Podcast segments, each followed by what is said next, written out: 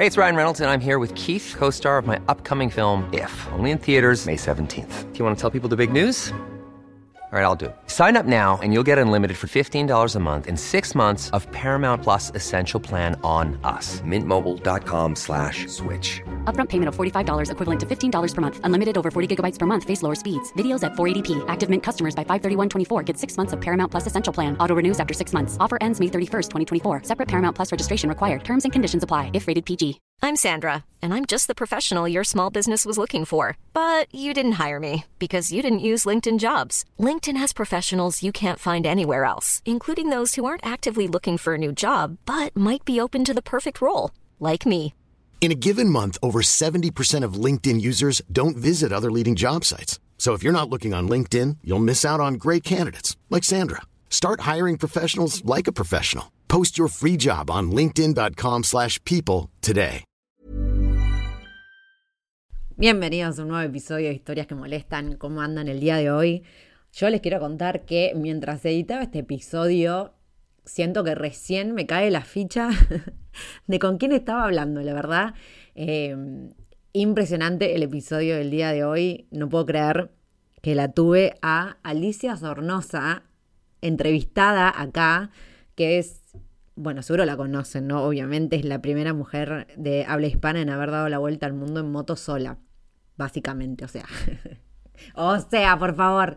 Y no, yo les quiero decir algo que esto es prueba también de que cuando uno quiere algo, el no ya está, esto es siempre así que ustedes si quieren algo vayan y pregunten, en todo caso el no se los van a decir y ya lo tenían de antemano. A mí me pasó al principio de cuando la vi a Alicia dije, ay, me muero por hablar con esta mujer, pero después obviamente que pensé, ay, pero es Alicia Sornosa, seguro todo el mundo le escribe, no me va a dar pelota, andás a ver si qué sé yo, no sé qué, bueno, di vueltas en mambo, cuestión que la flaca los dos segundos me respondió súper buena onda, coordinamos entrevista los dos días, o sea, no, no tuve tiempo ni de ponerme nerviosa con la situación, que Alicia me dijo que sí, así que si querían motivación para animarse a hacer algo, acá la tienen porque yo pensé que era algo que capaz me iba a llevar más tiempo lograr, pero no, así que bueno, muy feliz por esto.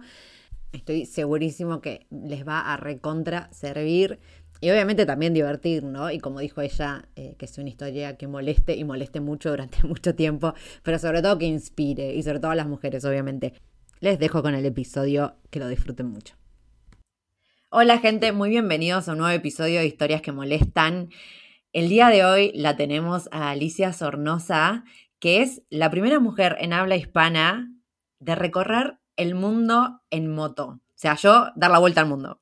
No lo puedo creer. Eh, Alicia, es un honor para mí tenerte acá y sobre todo, como te dije recién en off, en tan poco tiempo que me hayas dicho que sí, la verdad que te hiper mil agradezco y te doy la bienvenida a este espacio.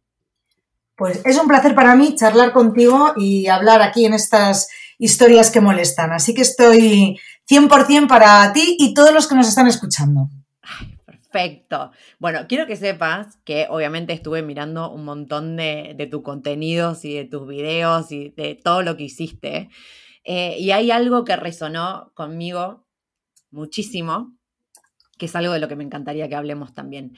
Eh, el tema de que como la mujer, que vos saliste a descubrir el mundo, porque no creías esto de que el mundo no era tan hostil eh, para las mujeres, ¿no? Y que realmente nosotras tenemos un poder interno que a veces, eh, que bueno, que la sociedad en realidad nos hace creer que no lo tenemos, pero en realidad somos, pero fuertísimas. Así que quisiera que me, que me cuentes cómo fue para vos tomar la decisión de, de empezar a viajar y hacer este viaje en moto, aparte que es un, un mundo tan en otro momento de hombres.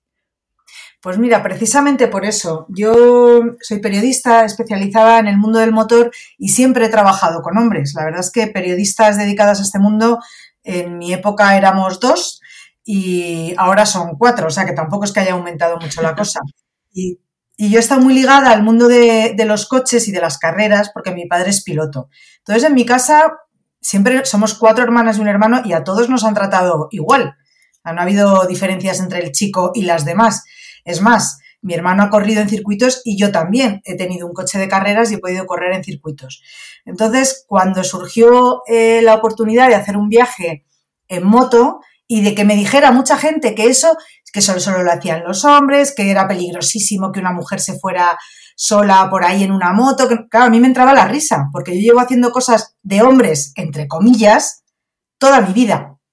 Y me han educado de, tal manera que, que, yo pensaba, pero si es que esto, a ver, si para llevar una moto, ¿qué hace falta? Tener dos piernas, dos brazos y dos ojos. Con eso ya puedes conducir una moto. Y las mujeres tenemos dos piernas, dos brazos y dos ojos igual que los hombres. ¿Por qué no voy a poder conducir yo una moto? Entonces, eh, cuando me propusieron salir a hacer esta vuelta al mundo, la verdad es que me lo pensé bien poquito. Y sobre todo cuando me dijeron que no había habido todavía ninguna mujer, eh, ni española, ni de habla hispana, ni europea, en esos momentos, en ese siglo, que hubiera hecho lo que iba a hacer yo. Así que ya se me juntó el, el hambre con las ganas de comer. Es que dije, bueno, tengo que hacerlo primero para demostrar que esto lo puede hacer cualquiera, seas hombre o mujer, y además, si consigo finalizar el reto, pues siempre es bonito, ¿no? Ser el pionero en algo. Y me iba a convertir en la primera eh, mujer de habla hispana en hacer esto. Así que todo era, em, todo era motivación para que yo saliera a hacer este viaje y que minimizara todos los peligros del mundo que me decían que me iba a encontrar, que luego no me encontré ni, con, muchísimos menos, y, minimizara también todo lo que yo podía que, me podía costar, como por ejemplo manejar una moto que pesaba más de 300 kilos. Yo soy una mujer muy menudita eh, que llego a los 50, así que eso era lo que más miedo me daba. Claro, o sea, yo acá quiero hacer eh, una, que lo voy notando en todas las entrevistas que hago, lo importante que es crecer eh, en una familia que, que, te trate de igual a igual, porque a veces pasa que, que cuando tu entorno encima también duda de ti, es como mucho más difícil poder salir, pero vos por lo menos contabas con haber crecido ya en este ambiente y que ibas de igual a igual con tu hermano, entonces después era solo lidiar con, con bueno, con la gente obviamente que te ibas cruzando por el camino que, que te decía que no, que como una mujer iba a hacer eso y demás, pero vos por lo menos tenías esa, digamos, esa... Fíjate, Angie, que eso me lo decían mis propios compañeros, ah. que ya me conocían y que sabían eh, que soy una persona muy con mucha determinación y que cuando quiero hacer algo eh, pongo todo de mi parte para conseguirlo y que me esfuerzo y, que soy muy cabezota, que tengo mucha fuerza interior. Pues incluso la gente que me conocía, los hombres que me conocían, me decían que, que dónde iba yo con una moto tan cargada, sin experiencia y, y, que qué cosas tan horribles me iban a pasar en el mundo. A mí me tenían que haber robado, raptado, violado, eh, bueno, un montón de cosas horribles y de verdad que no me pasó ninguna. Pero yo creo que es más el miedo que tienen ellos, o en, este momento, en ese momento el miedo que tenían ellos, más que el miedo que podía llegar a tener yo. Porque de verdad que nunca pensé que me iban a pasar cosas malas durante el viaje. Creo que la gente, eh, por lo general, es buena, que lo difícil es encontrarte con alguien que quiere hacer maldades y que además si una tiene eh, la intuición y se fía de ella, pues eh, todavía va a correr menos riesgos, ¿no? Porque creo que, la intuición es algo que tenemos cuando vivimos en el día a día en las ciudades muy poco desarrollado, pero sin embargo es algo que funciona muy bien cuando estás fuera y no tienes, eh, pues por ejemplo, un semáforo que te dice que tienes que estar quieto o que tienes que pasar, eh, cuando no hay carteles luminosos que te indican dónde tienes que ir, cuando todas estas cosas desaparecen y solo estás tú con tu vista, tu oído y tu intuición, esta se afina y, consigues que no te pase nada. Pero lo curioso es que esto me lo decía gente que me conocía. La gente que me he ido encontrando por el camino, de verdad que nadie me ha dicho no vas a poder, me han dicho que qué hacía ahí, que cómo había llegado, que si estaba bien, que si necesitaba ayuda, pero nunca me dijeron, no, no, no, ¿dónde vas? Tú no vas a poder. Es que me parece que hay un montón de, reflejo, ¿no? De, exteriorizar, como vos decís, ¿no? Los miedos de las otras personas cuando ven que alguien finalmente está haciendo eso, que capaz ellos no se animan, es como les agarra ahí la, ay, pero si yo no me animo, ya tampoco se puede animar y, a ver cómo hago yo para... Mucha gente piensa, si yo tengo miedo y, no, y no sería capaz de hacerlo, ¿cómo lo va a poder hacer alguien más débil físicamente que yo? Pero creo que la fortaleza de las personas no está en el físico, que bueno, que está muy bien estar fuerte, claro que sí, está más en la cabeza, es una fortaleza mental. Eso es lo que te, al final te saca de todos lados. Porque alguien muy fuerte, muy fuerte, que enseguida eh, que no sea tan fuerte mentalmente, enseguida va a dar la vuelta y va a volver. Exacto. Así tenga todos los recursos habidos y por haber, eh, si te falla la cabeza no, no funciona. Em, me gustaría que hablemos, porque me pareció, vi tu charla, eh, la charla TED de, bueno, vi las dos, pero me encantó la de viajes inexactos, porque me parece que tiene eh, un millón de mensajes que también como vos decís y que para mí es lo mismo, es como que viajar es nada más que, o sea, es otra forma de estar viviendo, ¿no? Es la vida misma, es como una vida en movimiento, pero no deja de ser vivir, viajar. Em, y me gustaría preguntarte eh, que nos expliques bien a qué te referías con, con, esto, con los viajes inexactos, ¿no? Porque a veces creo yo que pasa que la gente que no está viajando cree que tiene que ser o que va a ser todo perfecto y organizado y en realidad nunca es así, pero quiero que, que nos cuentes un poco tu experiencia en ese sentido. Bueno, pues eh, esa charla trataba de eso, ¿no? De, que nada es perfecto y exacto por muy bien atado que tú lo lleves. Por lo tanto, muchas veces es mejor casi no llevar atado eh, casi nada. Y bueno, y estas cosas, mm, la gente yo creo que desde fuera piensa que, en un viaje no te puede pasar nada, que tienes que saber dónde vas a dormir todos los días, que tienes que saber eh, hacia dónde te diriges y realmente no hace falta. pasan un montón de cosas. Eh, la seguridad no es siempre el 100%, por mucho que tú vayas con casco, guantes, protecciones, airbag de motorista, todo lo que tú quieras, siempre te vas a acabar cayendo y siempre va a pasar algo. Eh, te vas a encontrar en lugares que aunque lleves el visado, el permiso, todos los papeles, te vas a encontrar con una persona que es la que está en una aduana, en una frontera, y te las va a hacer pasar, te va a hacer pasar un rato malo. Y además, si no quieren esas personas que ostentan el poder en ese momento, pues tampoco vas a poder eh, pasar. Mm, no sé, hay que aprovechar todas las inexactitudes de los viajes para que se conviertan en experiencias y en anécdotas. Yo cuando también organizo viajes para llevar gente, grupos de motos por España, Portugal, África y India, y muchas veces em, se pincha una rueda, por ejemplo, ¿no? se rompe algo, pero se pincha una rueda. Y hay mucha gente que se enfada. hemos pinchado ahora el tiempo! Tranquilos, ahora empieza la aventura. ahora es cuando empieza la aventura. ¿Por qué? Porque ese pinchazo va a hacer que necesitemos hablar con otras personas, porque alguien nos tiene que ayudar a llevar, eh, aunque sea el neumático y si no la moto, hasta un taller. Luego vamos a hablar con los del taller, que probablemente no tengan herramientas para eh, sacar una rueda de una moto, tendrán de camión o de coche, habrá que inventarse algo. Y esto nos va a llevar mucho tiempo. Así que todos vamos a disfrutar, vamos a tomarnos un té, vamos a hablar con otras personas y siempre estas cosas que, en principio son malas acaban convirtiéndose en buenas anécdotas que te llevan a, pues eso, a conocer a otras personas y a vivir más la aventura. Totalmente, porque aparte, de acuerdo con vos con lo que decías en la charla, que que de los errores se aprende, o sea, no, no, hay, no hay otra forma de, decirlo ni de hacerlo y podés leerte mil millones de manuales, pero hasta que no te pase es como que a veces la, información no, no se integra. Me encantó igual cuando decís que en, otra entrevista, esto para yo te estoy grupeando acá básicamente, una toqueada de todo tu contenido, pero es que me encantó. Y mm, en una entrevista que te hacen, creo que es en, eh, para la tele, cuando te preguntan eh, dónde fueron los lugares donde te pasó algo, habiendo cruzado todo África, Latinoamérica, todos lugares que, digamos, en el conocimiento de la sociedad parece que son los más peligrosos del mundo. Y, cuando te preguntaron dónde te había pasado algo peligroso, había sido España, Australia y Estados Unidos, creo, ¿no? Sí, fíjate que son países que, que se supone que están muy desarrollados y que no te va a ocurrir nada porque son muy seguros y a mí me han robado en Barcelona, en Madrid y en Estados Unidos, en California. Y sin embargo, llevando las cosas incluso bajo llave. ¿eh? Y sin embargo, en otros países eh, de Sudamérica, de África, de Asia, he llegado a dejar el casco encima de la moto y jamás nadie me ha tocado nada. Y yo creo que eso tiene que ver también mucho con, con el respeto que tengamos a otras personas. Porque supongo que el que me haya robado en Barcelona igual estaba igual de necesitado o más que un señor de, ¿qué te voy a decir? Del, sur de Perú, por ejemplo, de un pueblecito o de una zona de, cultivos.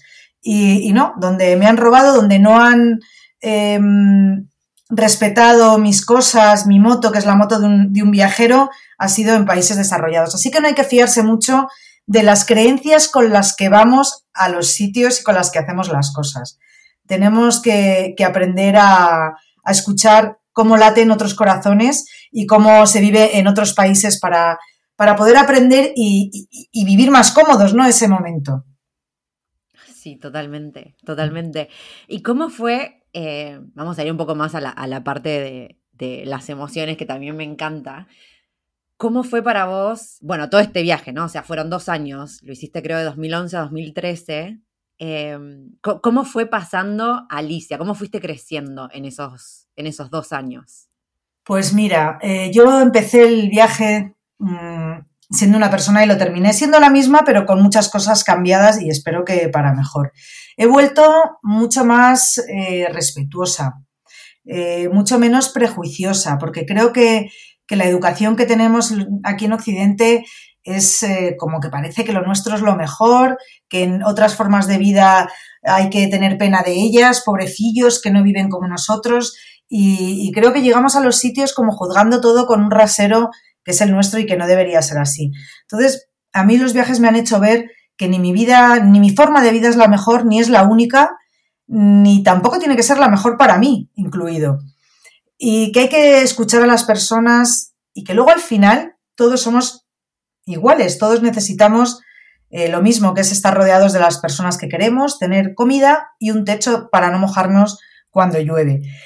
Yo creo que eso es lo básico del ser humano y lo descubres cuando conoces distintas formas de vida alrededor de todo el mundo.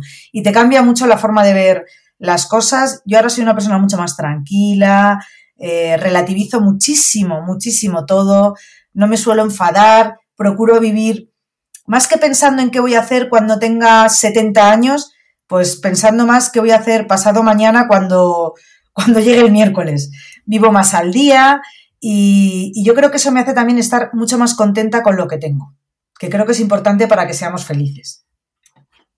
Sí, totalmente. Al final, la vida es súper simple. Lo que pasa que, que, bueno, que la sociedad en la que vivimos y estamos rodeados de tantas cosas que, que se te olvida al final cuál es la verdadera realidad. Y mm, me encantó el, esto no lo dije, pero en su momento porque te estaba escuchando, pero la analogía que hiciste con, con los semáforos de, bueno, tenés un aparato ahí que te indica cuándo tenés que moverte, cuándo tenés que frenarte y qué pasa cuando eso desaparece. Y es como si estuviéramos súper acostumbrados a que a tener todo que nos diga qué tenemos que hacer. ¿no? Sin, sin depender sí. de nosotros mismos.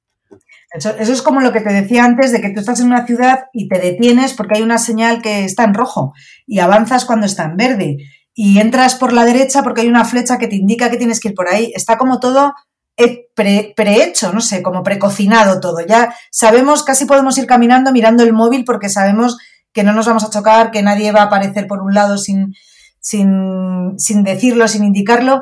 Y sin embargo, el mundo no es así y, y, nos perdemos un montón de cosas yendo de esta manera, ¿no? Cerrados en nosotros mismos y sin confiar en nuestras aptitudes y en nuestra sensibilidad. Total, total, total. Y ahora me quedé con otra cosa que venías contando, eh, con esto de, la mentalidad que decías de, de Occidente y, y, a veces mirar con pena eh, o creer que lo que tenemos es mejor que en otras culturas. Quería saber qué te pasó a vos con, eh, porque bueno, hablas mucho también, ¿no? De la responsabilidad, social y demás. Eh, si te ha pasado de ver, no creo que te haya pasado a vos, eh, por, por, lo que contás y por cómo sos, pero si has visto esto del tema de, del Salvador Blanco, ¿no? Que, que vas a otro país creyendo que tu cultura es mejor y que sabes capaz lo que le conviene a la otra cultura porque la ves como, entre comillas, ¿no? Más pobre o más vulnerable y demás. Eh, ¿te ¿Has visto, te has cruzado gente así? Sí, claro, muchísima. Tú fíjate en África, en, África la forma de vida que tienen, excepto algunas personas en grandes ciudades, el resto eh, pues viven en pequeñas poblaciones. He estado en sitios que el suelo era de, are de arena prensada, las paredes de, de, caña con barro y el techo de paja. Y, y, he estado en sitios, pues por ejemplo en, en Nepal, en Asia, donde las mujeres de la montaña bajan a lavar la ropa a un arroyo no tienen lavadora.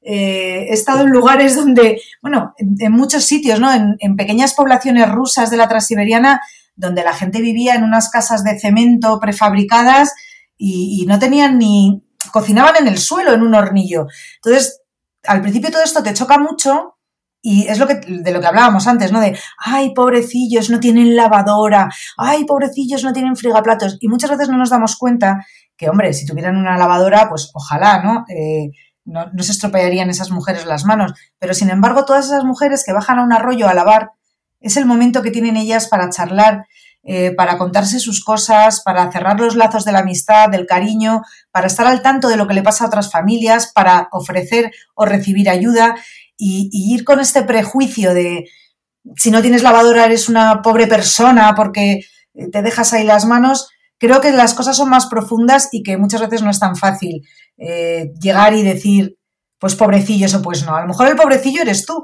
y no lo sabes, que eres un desgraciado que sí, que vive en un apartamento en una gran ciudad con lavadora, platos y todo lo que tú quieres, pero en el fondo no tienes con quién hablar, ni con quién compartir, ni quién te ayude. Y eso es lo que realmente a mí me da pena de las personas. Ay, sí, totalmente. Ay, el fregaplatos eh, me maravilló mucho. El año pasado estuve en España y no podía creer que hubiese, o sea, yo acá no, en Argentina no tengo, o sea, sé que ahora debe haber, pero me, era como en cada casa había uno y no sé, yo no me divierte lavar los platos porque es como hago la digestión, mientras yo lavo los platos y acabo de comer estoy muy llena, me paro, me muevo y eso a mí me ayuda como a digerir la comida, no sé, en mi cabeza. Y, allá es como, y los meto en una máquina y ¿qué hago? Me quedo sentada esperando que termine, o sea, me parece una cosa impresionante. Yo no tengo ni fregaplatos ni microondas, que me niego. Me turno a mi casa y el microondas digo que no voy a poner un microondas, que no lo necesito tanto cacharro y tanta historia. Y además tienes razón, fregar los platos es un momento muy placentero en el que una puede meditar, pensar en lo que va a hacer, cómo lleva el día, nadie te molesta, no tienes que hablar a nadie y, puede llegar a ser una cosa muy placentera y además son, son tus platos y es tu comida, ¿no? Que quién mejor que tú te lo va a limpiar. Total, no, no, no, total. Ay, me encantó. Hola, estás escuchando Historias que Molestan, un podcast que te acerca al detrás de escena de las personas que la rompen para que veas que detrás de cada logro hubo una decisión. Recordarte obviamente que en Instagram, TikTok y en mi blog tenés un montón de información útil, pero sobre todo unos posteos muy motivadores para que vos también te llenes de energía y puedas salir a recorrer el mundo y me encontrás como Titin Round the World. Te dejo con el episodio. Quiero que me cuentes, va, a mí no me cuentes nada porque mira, yo ya te juro que me vi toda tu vida de adelante y para atrás, pero para que le cuentes a las personas que nos están escuchando, porque tenés eh, un millón de anécdotas obviamente y conocimiento, pero quiero que cuentes qué fue lo que te pasó em, cuando vos llegás a Australia, ¿no? El tema este, no, para, pero otra cosa para llegar ahí. Eh, cuando vos te pusiste la fecha para viajar, ¿no? Cuando te, te proponen eh, hacer este viaje en moto y demás, había, no sé si es que te sugirieron la cantidad de plata que vos necesitabas, pero bueno, esa plata no la tenías. Pero contanos cómo fue todo ese proceso y cómo te fuiste igual. O sea, que, ¿cuál fue tu razonamiento para vos irte de viaje aunque no tuvieras las herramientas, entre comillas? Pues yo pensé que si tenía que esperar a tener, mm, no me acuerdo cuánto era, 32.000 euros, no me iba a ir nunca. Porque tener ese dinero que te sobre es muy complicado. ¿Quién tiene esos ahorros, no? Hoy en día. Entonces conseguí reunir unos 12.000 y pensé, puedo hacer dos cosas, decir que no tengo el dinero y quedarme, después de habérselo pedido a mucha gente como patrocinio, o puedo decir que lo tengo y por el camino Dios proveerá, ya veré de qué manera lo hago para seguir eh, comiendo, durmiendo. Y luego yo también había leído de, de viajeros y al final la gente no se gasta tanto, puedes dormir en un camping. Yo llevaba la tienda de campaña, o sea que dormir podía dormir en cualquier lado. Y, comer según qué países tampoco es tan caro. Y bueno, empecé a pensar que el mundo no era tan hostil como quería, querían que creyera que era y que por el camino seguramente encontraría una manera de trabajar y de conseguir dinero, es que llegué a pensar, digo, es que como si me pongo a hacer pulseritas en una playa o, o hacer manicuras o yo qué sé, si sé hacer muchas cosas. ¿Cómo, no, ¿Cómo me voy a quedar sin comer un día? Y, bueno, no dije nada y me fui con el dinero justo. Y así fue. Durante el camino me llamaron de varias empresas para trabajar para ellas escribiendo eh, artículos y haciendo vídeos. Aparte, ¿Cómo fue? Porque vos tampoco, o sea, esos 12.000 que conseguiste no es que los tenías, o sea, los No, no. ¿Cómo fue todo ese proceso? Pues eh, bueno, pues primero empecé a, a preguntar y hablar con amigos míos que tenían empresas. Eh, Oye, que me voy a hacer esto, pongo la marca de tu empresa en mi moto y va a salir en muchas revistas y soy la, si consigo hacerlo va a tener mucho éxito porque no lo ha hecho ninguna mujer. Y bueno, pues un poco como se hacen estas cosas, eh, comiéndole, como se dice aquí en España, comiéndole la olla o comiéndole la oreja al que ibas a hablar con él. Y la verdad es que tuve suerte porque tengo grandes amigos que son muy aventureros y todos los que me dieron el dinero me dijeron, yo te voy a dar, pues me dieron mil, otro me dio dos mil, otro tres mil, otro me dijo, bueno, pues si me escribes unos artículos te pago 200 cada mes. Y todo fue así. Y es porque estoy rodeada de gente entusiasta que entendió perfectamente qué es lo que iba a hacer y que además entendió lo que podía llegar a ser. Porque, bueno, yo todavía no había hecho nada. Yo solo estaba diciendo, me voy a dar la vuelta al mundo en moto en solitario. Y era como, a ver quién se lo cree. Claro, cuando vuelvas igual mmm, hablamos. Muchos me dijeron eso. Bueno, cuando lo hagas y, si vas a seguir viajando, pásate por aquí que entonces te ayudaremos. Pero al final, los que, los que se mojaron fueron amigos, gente entusiasta que creyó en lo que yo les estaba contando, creyeron en mí y, bueno, y, lo conseguí y, y les di la razón, ¿no? Lo he conseguido, teníais razón, lo iba a hacer. Claro, creyeron en tu visión. Sí, luego me costó menos. Hey, I'm Ryan Reynolds. At Mint Mobile, we like to do the opposite of what Big Wireless does. They charge you a lot, we charge you a little. So naturally, when they announced they'd be raising their prices due to inflation, we decided to deflate our prices due to not hating you. That's right. We're cutting the price of Mint Unlimited from $30 a month to just $15 a month. Give it a try at mintmobile.com slash switch. $45 upfront for three months plus taxes and fees. Promo rate for new customers for limited time. Unlimited more than 40 gigabytes per month. Slows. Full terms at mintmobile.com. Hey, it's Ryan Reynolds, and I'm here with Keith, co star of my upcoming film, If, only in theaters, May 17th. Do you want to tell people the big news? All right, I'll do it. Sign up now and you'll get unlimited for $15 a month and six months of Paramount Plus Essential Plan on us. Mintmobile.com slash switch. Upfront payment of $45 equivalent to $15 per month. Unlimited over 40 gigabytes per month. Face lower speeds. Videos at 480p. Active Mint customers by 531.24 get six months of Paramount Plus Essential Plan. Auto renews after six months. Offer ends May 31st, 2024. Separate Paramount Plus registration required. Terms and conditions apply if rated PG. I'm Sandra, and I'm just the professional your small business was looking for. But you didn't hire me because you didn't use LinkedIn jobs. LinkedIn has professionals you can't find anywhere else, including those who aren't actively looking for a new job but might be open to the perfect role, like me. In a given month, over 70% of LinkedIn users don't visit other leading job sites. So if you're not looking on LinkedIn, you'll miss out on great candidates like Sandra. Start hiring professionals like a professional. Post your free job on linkedin.com/people slash people today. Hey there, it's Michelle Norris. I'm host of a podcast called Your Mama's Kitchen. When I travel, I'm usually looking for a way to find a taste of home when I'm not at home. And one of the things I love to do when I am at home is entertain. And Airbnb allows me to do that. When I was in California recently, I rented a house that had a great kitchen. And when we were sitting around the table, we we're all thinking, we're in someone else's house. Someone could be in all of our homes as well. If you have a home, but you're not always at home, you have an Airbnb. Your home might be worth more than you think. Find out how much at airbnb.com/slash host. Sé, luego ya, una vez que estaba viajando, cuando ya llevaba, pues no sé si más o menos seis meses, ocho meses, eh, ahí fue más fácil porque ya estaba comprobado que lo estaba haciendo y, y que lo iba a conseguir, vamos, estaba claro. Entonces, bueno, todas estas cosas, cuando la gente pregunta lo de cómo has sacado el dinero, cómo has buscado, en, mi blog hay un post que se llama Cómo conseguir patrocinio y no morir en el intento. Y básicamente es lo que os voy a contar ahora, que es busca unos medios donde puedas contar tu viaje y habla con las empresas que van a salir en esos medios donde tú vas a contar el viaje para que te ayuden a llevarlo a cabo.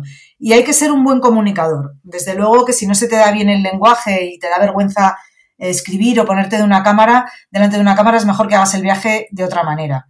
Pero si eres capaz de escribir algo mmm, que esté bien, que transmita la pasión por el viaje o la gastronomía o lo que tú quieras transmitir y tengas un público que lo lea, es mucho más sencillo encontrar un patrocinador o encontrar un apoyo económico que si no tienes nada. Y luego hay que pensar en la posibilidad de viajar por el de trabajar por el camino. Fíjate que esto sucedió en, de 2011 a 2013.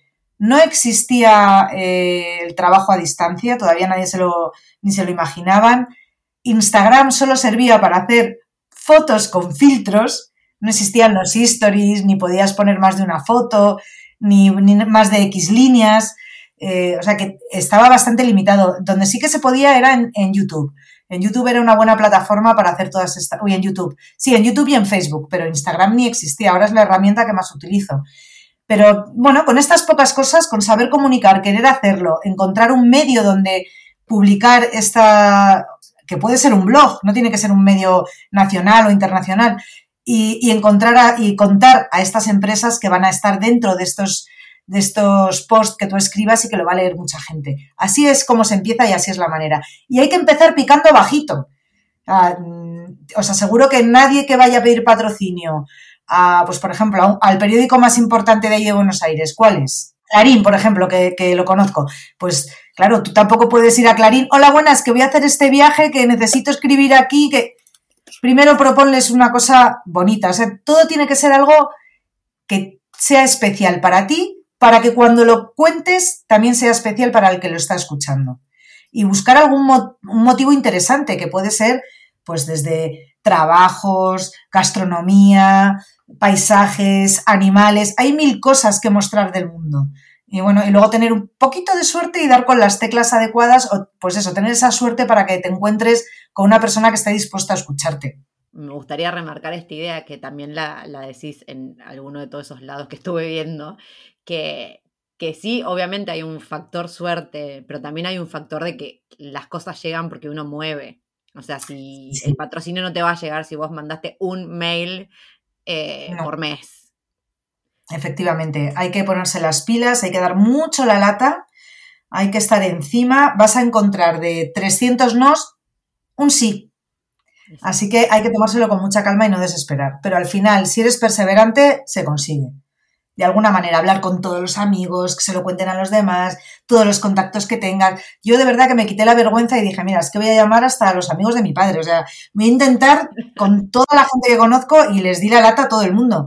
Y ya te digo que de 300 personas que toqué, contestaron positivamente, pues tres.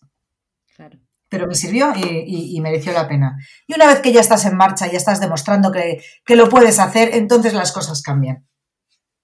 Total, sí, sí, es como una rueda que se empieza a mover y, y además también vas descubriendo otras cosas. Capaz cuando empezás a viajar decís, bueno, lo mío es escribir y después de un mes de viaje te das cuenta que también la fotografía se te da muy bien y puedes empezar a hacer fotos, pero es que no lo vas a saber hasta que no lo empezás. Ese también es el tema.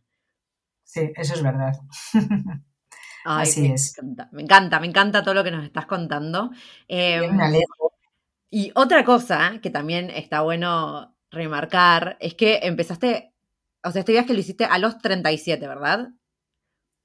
Sí, salí con 37 años, sí. ¿Verdad? Y eso también es, eh, que bueno, a mí me marca un montón porque a veces me, yo tengo 35 en este momento y, y, a veces me escriben chicas diciéndome que tienen 30 y ya se sienten viejas, ¿viste? Uy, yo no. Es como, claro, o sea, porque a veces pasa que, que, bueno, que lo que consumimos online, capaz lo que más se ve es, no sé, la chica de 20 que está viajando y ya, no sé, cruzó el océano y tiene 20 o decís, ay, no, ya tengo 30. Nada, yo creo que la edad es un estado mental más que un estado físico. Luego es verdad que, bueno, el cuerpo como todo se desgasta y, y desde luego que no sé si tendré la misma resistencia que hace 10 años, yo creo que sí, que, podría seguir haciendo las mismas cosas. A lo mejor con más cuidado, pero sí, sí que puedo. Y, como te digo, creo que, que la edad está en nuestra cabeza, que nos tenemos que sentir jóvenes, sentir jóvenes para hacer cosas, no serlo. Hay gente de 20 años que son más viejas que yo. Que tienen una... es verdad. Yo me he encontrado con gente que se supone que es muy joven y luego me he quedado diciendo, pero bueno, sí, yo soy mucho más joven que esta persona y tengo 10 años más. Así que mmm, treintañeros, cuarentañeras y cincuentonas, no pasa nada, el mundo está abierto para que lo pateemos, tengamos la edad que tengamos.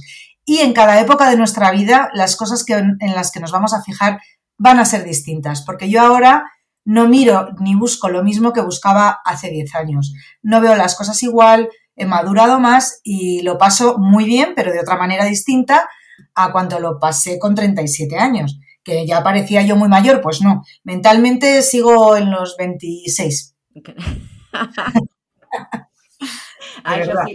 sí, sí, yo igual, ¿eh? yo forever 26. O sea, ahí me quedé, tenga la edad que tenga, me encanta. Alicia, igual esto eh, ya es una pregunta mía personal, pero ¿hubo algún momento en, en esos dos años de viaje que dijiste, se va a la mierda todo, yo me vuelvo, no lo soporto más? ¿Hubo algún momento que flaqueaste? Sí, por supuesto. Y el que diga que no lo haga miente. claro, que sí, aquí nadie es ningún superhéroe. Somos personas corrientes y molientes como todo el mundo y tenemos, yo por lo menos tengo muchos momentos, igual que de subidón, de bajón. Y, momentos de lloreras y momentos de estar agotado físicamente y que, te, y que no puedas más y, y, en fin, muchos momentos en muchas situaciones, pues porque te han dado unas noticias eh, de la gente que tú quieres y no puedes estar con ellos, eh, porque, bueno, pues porque a lo mejor estás, te levantas un día más triste y más cansado, o, o, porque estás sufriendo físicamente y eso pues también te hace querer regresar. Pero, ¿sabes lo que hacía? Yo cada vez que pensaba, ¿qué hago aquí? Eh, ¿Por qué estoy aquí? ¿Qué mal lo estoy pasando? Pensaba en, en todas mis amigas, las que tienen trabajos que no les gusta están aguantando un jefe desde las, o una jefa, desde las 9 de la mañana hasta las 7 de la tarde, eh, amigas que tienen matrimonios que no les va bien, o que tienen hijos y, que tampoco les va bien, o que tienen matrimonio malo, o que. Entonces pensaba en todas estas personas y decía, me preguntaba a mí misma, ¿quién te ha puesto aquí? Y me contestaba, yo. ¿Por qué estás aquí? Por mí. O sea, estoy haciendo las cosas que yo quiero, pues te aguantas y sigues para adelante. Y, efectivamente me duraba, eso me duraba poco tiempo, ¿eh? No me ha llegado a durar ni una hora. Estoy aquí porque quiero, yo me he metido en esto y, tira para adelante que hay que continuar. me, sigue pasando, ¿eh? Hay muchos viajes que dices, ¿de verdad que me he metido en esta? Pero vale, que me he metido yo. Pues venga, sigue, no te quejes. Es, es, es eso. Sí, sí, sí. Yo me respondo lo mismo cuando, ¿quién mierda me mandó? Y es como, ay, yo misma. Bueno, listo. Sí, sí, listo, está ajo y agua, decimos nosotros acá. igual, ajo y agua. Alicia, y obviamente ahora te quiero preguntar, porque lo que estás haciendo ahora, estás como guiando grupos, ¿no? O sea, llevas a gente en grupos en moto. Sí, una de las cosas que hago, que, que ha sido gracias a hacer esta vuelta al mundo y, todos los viajes que han venido después, porque desde 2013 que regresé no he parado, pues eh, mucha gente me, me, lo pedía, ¿no? Oye, tú que conoces los sitios y sabes viajar, ¿por qué no haces eh, una ruta? Que es que a mí me da un poco de miedo y por lo menos la primera vez ir con un grupo o gente que le gusta, que no conoce a nadie y le gustaría salir en moto y se apunta a un viaje de estos, en fin, hay muchos motivos para los, por los que viajar en, en grupo y para mí el motivo de organizar estos viajes es mostrar a los demás lo que es una aventura en moto, que se diviertan muchísimo, que disfruten al 100% de la moto, del paisaje, de todo lo que nos rodea, de la gastronomía y no tengan los problemas que he tenido yo. O sea, que sea una aventura pero que esté controlada por mí para que ellos lo hagan todo relajado y a gusto, que ya me encargo yo de los inconvenientes. ¿Y ah, eh, tenés muchas mujeres que se apuntan a tus pues grupos? Sí, yo creo que soy de los, de los grupos que, es que más mujeres hay y sobre todo que más mujeres hay que van en su propia moto. Y yo creo que es por un tema de confianza, ¿no? Muchas veces eh, dices, ostras, es que este viaje me gusta, pero fíjate, lo organiza Pepito, que es un gran viajero, pero me va a llevar deprisa, o voy a tener que, no voy a llegar, no voy a poder conducir a su ritmo, o mm, da un poco de mieditis. Y sin embargo, si lo organiza otra mujer, dices, bueno, por lo menos ya sabemos un poco que es otra mujer, que no va a ser tan agresiva conduciendo como los hombres y, que va a ver las cosas de otra manera. Y así es. Creo que los viajes que organizamos las mujeres son diferentes que los que organizan los hombres porque nuestra sensibilidad es distinta. Ni mejor ni peor, diferente. Exacto, sí, sí, sí, diferente. ¿Y qué, cuáles han sido los mayores miedos que te han eh, que te han contado estas mujeres, ¿no? Al momento, porque imagino que contactan contigo antes de, bueno, de lanzarse a la aventura. Eh, ¿Cuáles han sido las dudas capaz que más, que más te plantean? Mira, pues las dudas, eh, mm, la primera que me preguntan, como nosotros viajamos en moto, es a qué ritmo vais. ¿Vais muy deprisa? ¿Vais muy despacio? Eh, ¿Es por carretera? ¿Es por tierra? Y, bueno, pues eh, todos los viajes que hago yo son por carretera, con opción para el que quiera ir por tierra, pero, pero no vamos a ir todos por tierra porque se trata de, vivir la filosofía del slow ride, que es conducir tranquilo, despacio, que dé tiempo a parar a ver, hacer una foto si has visto pues, un árbol bonito o un paisaje, a disfrutar de la motocicleta sin tener que ir por autovía, hacerlo todo por carreteras pequeñitas, donde no hay tráfico, donde el ritmo, pues al final es muy, es muy tranquilo. Yo no digo que sea lento, es muy tranquilo. Y luego hay gente que quiere correr y en mis grupos el que quiere disfrutar de una subida de un puerto llena de curvas y ir a tope, pone su intermitente, sale del grupo, se desfoga, se lo pasa bien y luego cuando llega al grupo pues se vuelve a unir y continuamos. Y esa es, esa es mi filosofía, el, el slow ride, para que pueda venir uno muy experimentado y otro que se acabe de sacar el carnet de moto. Claro. Mira, no lo había pensado porque yo de, sí, de motos cero idea, o sea. Pero claro, imagino que. Igual no, me imaginaba en realidad que eh, esas motos tan grandes y si estás llevando así como muchas cosas, eh, podías ir tan rápido. Em, sí, sí. Hay motos que, que, que, vamos muy rápido aunque vayan muy cargadas. Claro. Uy, me imagino igual eh, andando en, ripio o no sé, en arena, cuando te has metido en esos eh, capaz países así, con una moto tan pesada. Mira, una de las cosas que peor lo pasé, no me, no me fui muy lejos, fue ahí en Argentina, ah. haciendo la ruta 40, porque la ruta 40 la he hecho desde Catamarca hasta, hasta que termina terminaba en esa época porque la estaban, estaban asfaltando muchos tramos. Supongo que esto será siempre así. ¿no? Porque es una carretera tan larga mm. que, la están arreglando siempre. Eh, terminaba, bueno, hice creo que fueron como mil y pico kilómetros de ruta 40, si no estoy exagerando. Y había una gran parte de ello que estaba con greda, con barro, ¿no? La estaban haciendo, no tenía todavía el asfalto puesto. Aparte, por supuesto, del famoso ripio, que, que, que, hasta que aprendes a andar por el ripio es fastidiado y es difícil. Bueno, pues en ese viaje que hice hacia el sur, me cargué la moto, rompí el embrague de tanto tocar el embrague porque iba un día tras otro por encima del barro y la moto se me cayó como mil veces. Y, ahí lloré un montón, de verdad, de parar la moto y ponerme a llorar diciendo no puedo más, no puedo más que esto termine, como se me vuelva a caer una vez más la moto, no la voy a poder levantar, ya no tengo fuerza. Y muy cerquita, a 20 kilómetros de, creo que se llama Seis Lagos o Tres Lagos, ya no me acuerdo el nombre, ahí en Argentina, que es donde empezaba otra vez el asfalto ya hasta, hasta casi el final. Eh, allí llegó un momento que estaba tan agotada y tan desesperada y llovía y había tanto barro y fue de verdad horrible que, bueno, la moto se quedó tirada en medio de la carretera esa de barro y yo me puse en una esquina a montar la tienda de campaña para dormir porque no iba a continuar. Y pasó un autobús con, con cadenas porque claro, porque, bueno, yo lo vi y aluciné. Pero es que el conductor me vio y alucinó más, porque paró al lado de la moto que estaba en el suelo y se asoma el señor con el mate en la mano y me dice, pero vos qué hacéis aquí si esta carretera está cerrada. Digo, ya, ya. Digo, pero he pasado. Y me dice, ¿y venís sola? Digo, sí, y vengo sola. Pero bueno, se quedó como en shock. Y al final les pedí que por favor mm, me ayudaran a levantar la, la moto me ayudaron entre dos a levantar la moto, la, pude poner en esa esquinita donde estaba poniendo la tienda y, les dije que se fueran. Al día siguiente, cuando me desperté, dije, el primer pick-up que pase, la paro y que me metan ahí la moto y yo no puedo más.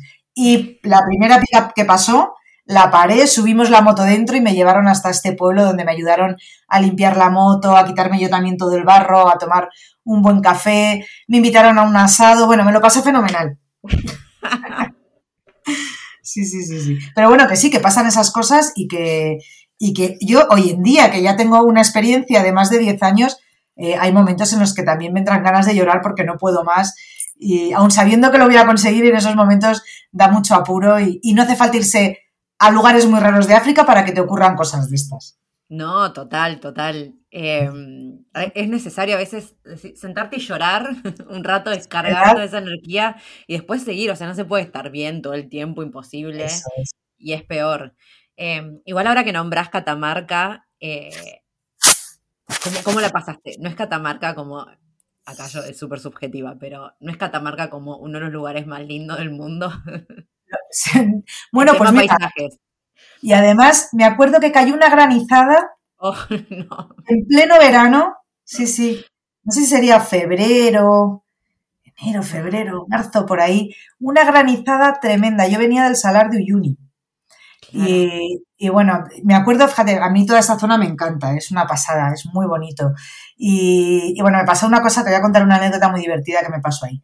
Cogí un bungalow, no había sitio, ni, claro, estaba todo ocupado porque era verano y estaba todos los apartamentos y todo eh, utilizado. Y conseguí un bungalow en una especie de, camping de bungalows, de casitas, y me dijo la dueña, yo te lo abro el bungalow, pero lleva mucho tiempo sin utilizarse porque además ha habido muchas lluvias, bueno, esas tormentas, ¿no? Que vienen de, la cordillera y que arrasan con todo. Y ha habido, hemos tenido que arreglar cosas. Bueno, te, voy a dejar este para dormir. Pasaba ahí dos noches. Y, bueno, pues llego al apartamento, tiro todo lo de la moto, me quito la ropa de moto sudando y me meto en la ducha y abro el grifo del agua caliente. Y de repente empiezo a notar unas cosquillas por los pies.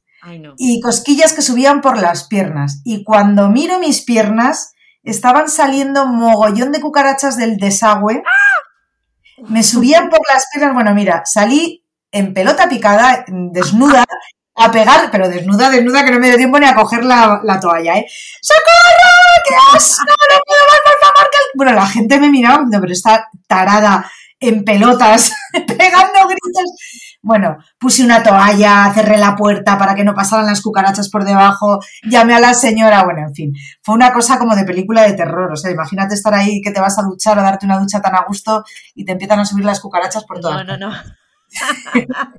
luego, lo ves, ahí lo pasé muy mal, luego me río de, de cómo fue, ¿no? Sí, sí, no, después esas anécdotas son las mejores, pero en el momento Aparte porque me imagino, o sea, en esa situación, claro, sentís cosquilla y tu cerebro va a decir, bueno, seguro es agua, bueno, seguro, hasta que mirás y decís, ah, no, pero esto no estaría haciendo algo que quiero en este momento. Y corriendo en pelotas, muy bueno. Sí, fue tremendo, fue tremendo. La señora pero bueno, pero. Y la toalla, digo, es que la he puesto ahí debajo para que las, no salieran las cucarachas. Ay, no entiendo lo que ha pasado, si esto no le ha pasado a nadie. Digo, pues mire, mire. Y bueno, fue un poco alucinante. Fue muy divertido, ¿eh? la verdad que son anécdotas eh, sí, sí. A mí me, he corrido en pelotas también, me pasó en un hostel en Corea del Sur, sí, sí. Es que a veces, viste, cuando decís, bueno, supervivencia, a la mierda todo, o sea, a la mierda la dignidad. Hombre, nada, Yo de dignidad cero me la dejé ahí con las cucarachas. ¿Y a ti qué te pasó? Eh, no, me estaba bañando en, en, el hostel y empezó a sonar la alarma de, viste, como de guerra, y yo en Corea del Sur esto, eh, y encima había así como una charla de que, bueno, capaz Corea del Norte, no sé qué, y empezó a sonar esa alarma, yo me estaba bañando, y después mm. em, la sirena es así, súper como de las películas, viste, que vienen los, no sé, los aliens y suena esa alarma, o de tsunami. Y alto, yo dije, bueno, no sé, capaz se soltó, ¿viste? Me seguí bañando y después empezaron a pasar los aviones esos de guerra, así como fium, fium. Y, y mi cerebro fue como, listo, se armó la guerra. O sea, ya está. Y salí corriendo del baño, también no agarré la toalla, nada, porque no, o sea, nunca había estado en una situación así. Nunca había escuchado esa alarma en vivo, aviones pasando tan bajo por, en Seúl. Qué miedo, ¿no? Sí, sí, sí. Corrí y a la, digamos, a la recepción del hostel que estaba el dueño y había dos guests que estaban ahí mirándome, yo tipo jabón en el pelo y yo así como, porque esta gente no está corriendo, huyendo por su vida. Y ahí como me miraron y como entendieron la situación y me dijeron, no, no, es simulacro de guerra, es una vez por mes simulacro. Y dije, ay, la puta que te parió y volví toda enjabonada, desnuda al baño a seguir bañándome, pero en ese momento fue como, o sea, si se armó una guerra, ¿qué me importa estar en pelotas? ¿Entendés? Va a caer una bomba, tengo que huir. Ay, Dios mío, qué vergüenza. yo luego lo pensaba y digo, bueno, claro, es que han debido alucinar ver a una tía que se, pues es que no sé si agarré una camiseta y me la puse así un poco por debajo, porque lo de arriba iba sin nada. Pero vamos, que no me dio tiempo ni a ponerme unas braguitas, nada, salí con el culo al aire a pegar gritos, ¡ah! la gente mirando, ¿dónde está que la pasa? Y es que fue muy asqueroso que las cucarachas te suban por las piernas, toda la, cortina del cuarto de baño llena de cucarachas. Bueno, mira, cada vez que me acuerdo me da cosilla. Ay, no, no, sí, qué terrible. Aparte, ay, no, esa sensación de, de, en ese segundo que te das cuenta de lo que está pasando, porque es como uno siempre no espera que esté pasando algo malo. Me imagino que te miraste esperando ver agua que bajaba por las piernas y no. Es que era muy raro. subiendo. Claro, porque las coquillitas iban de abajo arriba. Digo, si es que esto no es el agua. Ya cuando miro y lo veo, mira, ¡ay! ¡Qué horror! Ay, por Dios. Ay, bueno, Alicia, para no robarte más tiempo de, de tu atareada vida, quería que, nos digas, bueno, para las chicas que te están escuchando sobre todo, em, ¿qué consejo le darías a una que, que, está teniendo miedo de agarrar, sobre todo una moto, que es algo que todavía capaz sigue imponiendo un poco de miedo? ¿Cuál sería tu consejo? Bueno, pues mira, mi consejo es que el miedo se cura haciendo las cosas, que el miedo siempre es miedo a lo desconocido. Y el, el miedo al desconocido es el más fácil, porque es hacerlo y ya conoces eh, cómo es una moto, cómo funciona, cómo se mueve y se te quita el miedo. También otro consejo es no le pidas a tu novio o a tu padre o a tu novia que te enseñe. Mm, las cosas cuando te las enseña alguien que no es de confianza es mejor, porque igual te quedas sin pareja si le pides que te enseñe. Pero eso sirve para todo, ¿eh? para la moto, para el tenis, para el coche y hasta para hacer batidos. Y, y luego que, sean prudentes. En la moto, todos podemos conducir una moto, no hace falta tener unas especiales aptitudes. Hombre, otra cosa es que quieras correr en MotoGP, eso es otra historia. Pero conducir una moto y viajar con ella, de verdad que no hace falta ser eh, excepcional, lo puede hacer todo el mundo, igual que conducir en coche. Y si tú misma no te pones el no por delante, lo vas a conseguir. Así que que te enseñe a alguien que no sea tu pareja y que se te quite el miedo. Adelante. ¿O no estás de acuerdo conmigo en lo de la pareja? Bueno, sí, sí, total. que, no sea alguien de, que no sea alguien de confianza. Es Efectivamente. Que te enseñe otro, que te, enseñe otro o que te enseñe otra. Ay, bueno, muchas, muchas gracias, Alicia, por estar con nosotros acá. Oye, una cosa que os quiero contar, ya que estamos hablando directamente desde Argentina, os quiero contar que hay una editorial que se llama eh, libros eh, de motor, espera que te lo voy a decir eh, bien dicho, que lo estoy diciendo mal, voy a mirarlo, porque han, han hecho un gran esfuerzo para editar libros de viajes eh, que se editaban aquí en España de autores españoles para editarlos ahí en Argentina. que además se van a poder comprar en Argentina, en Chile, en Perú, en todo Sudamérica. Creo que es una buena noticia porque va a haber un montón de, de libros de, de viajeros y, es algo muy difícil. A mí me piden muchos libros y, es que muchas veces es más caro el collar que el perro. Cuesta mucho más enviar un libro allí que, lo que pueda valer el libro en realidad. Así que eh, os animo a que visitéis esta editorial. Estoy buscando el nombre para decirosla bien. Motolibros. Motolibros, vale. Motolibros, editorial Motolibros y va a haber un montón de libros de viajeros, de viajes en coche, de viajes en moto, que creo que en, autocaravana, de gente de aquí española que estamos publicando allí y, bueno, creo que ellos merecen este reconocimiento porque están haciendo un esfuerzo muy grande, como digo. No, total, aparte es, creo que es el mayor problema que tenemos acá, ese es el tema del envío. A mí me pasa a veces cuando quiero mandar para afuera que es más caro el envío que el libro en sí, entonces al final es como, no vale la pena. Claro. Eh, porque ni, siquiera es que ese dinero se le va al autor o a la editorial, sino que se va en, el servicio de, envío, no tiene sentido. Así que no, una gran, gran noticia, qué bueno que, compartiste. Así que espero que la gente aproveche la situación.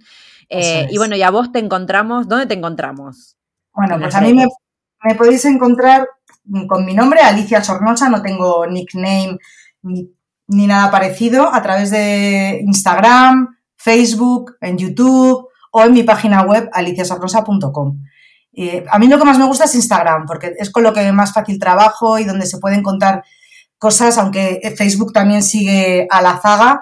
Y bueno, y en la web que tengo escritas muchas cosas, tengo un, post, tengo un podcast, eh, también eh, voy contando todos los eventos y los viajes que organizo. Pero vamos, a, través de, mi nombre me encontráis en todas partes. En todos lados. Perfecto. Muchísimas gracias. Pues Angie, ha sido un placer estar contigo en estas historias para molestar, que espero que le molesten durante mucho tiempo a mucha gente, porque me han encantado. Muchas gracias a ti.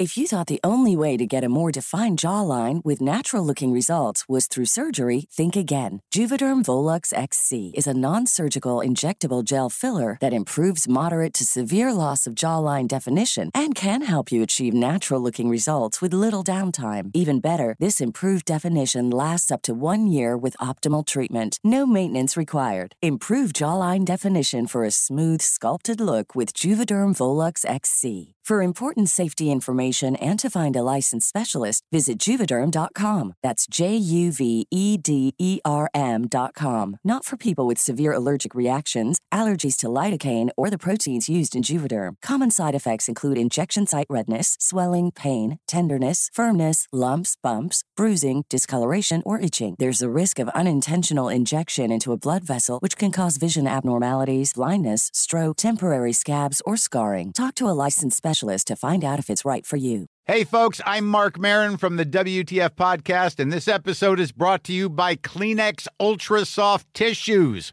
your ally to help tackle your allergy symptoms this season. I love the change of seasons, but nobody loves pollen and all those other things floating in the air that make you sneeze during this nice weather. Kleenex Ultra Soft Tissues are hypoallergenic and allergist approved, so fight back against watery eyes and runny noses without worrying about irritating your skin. For this allergy season, grab Kleenex and face allergies head on.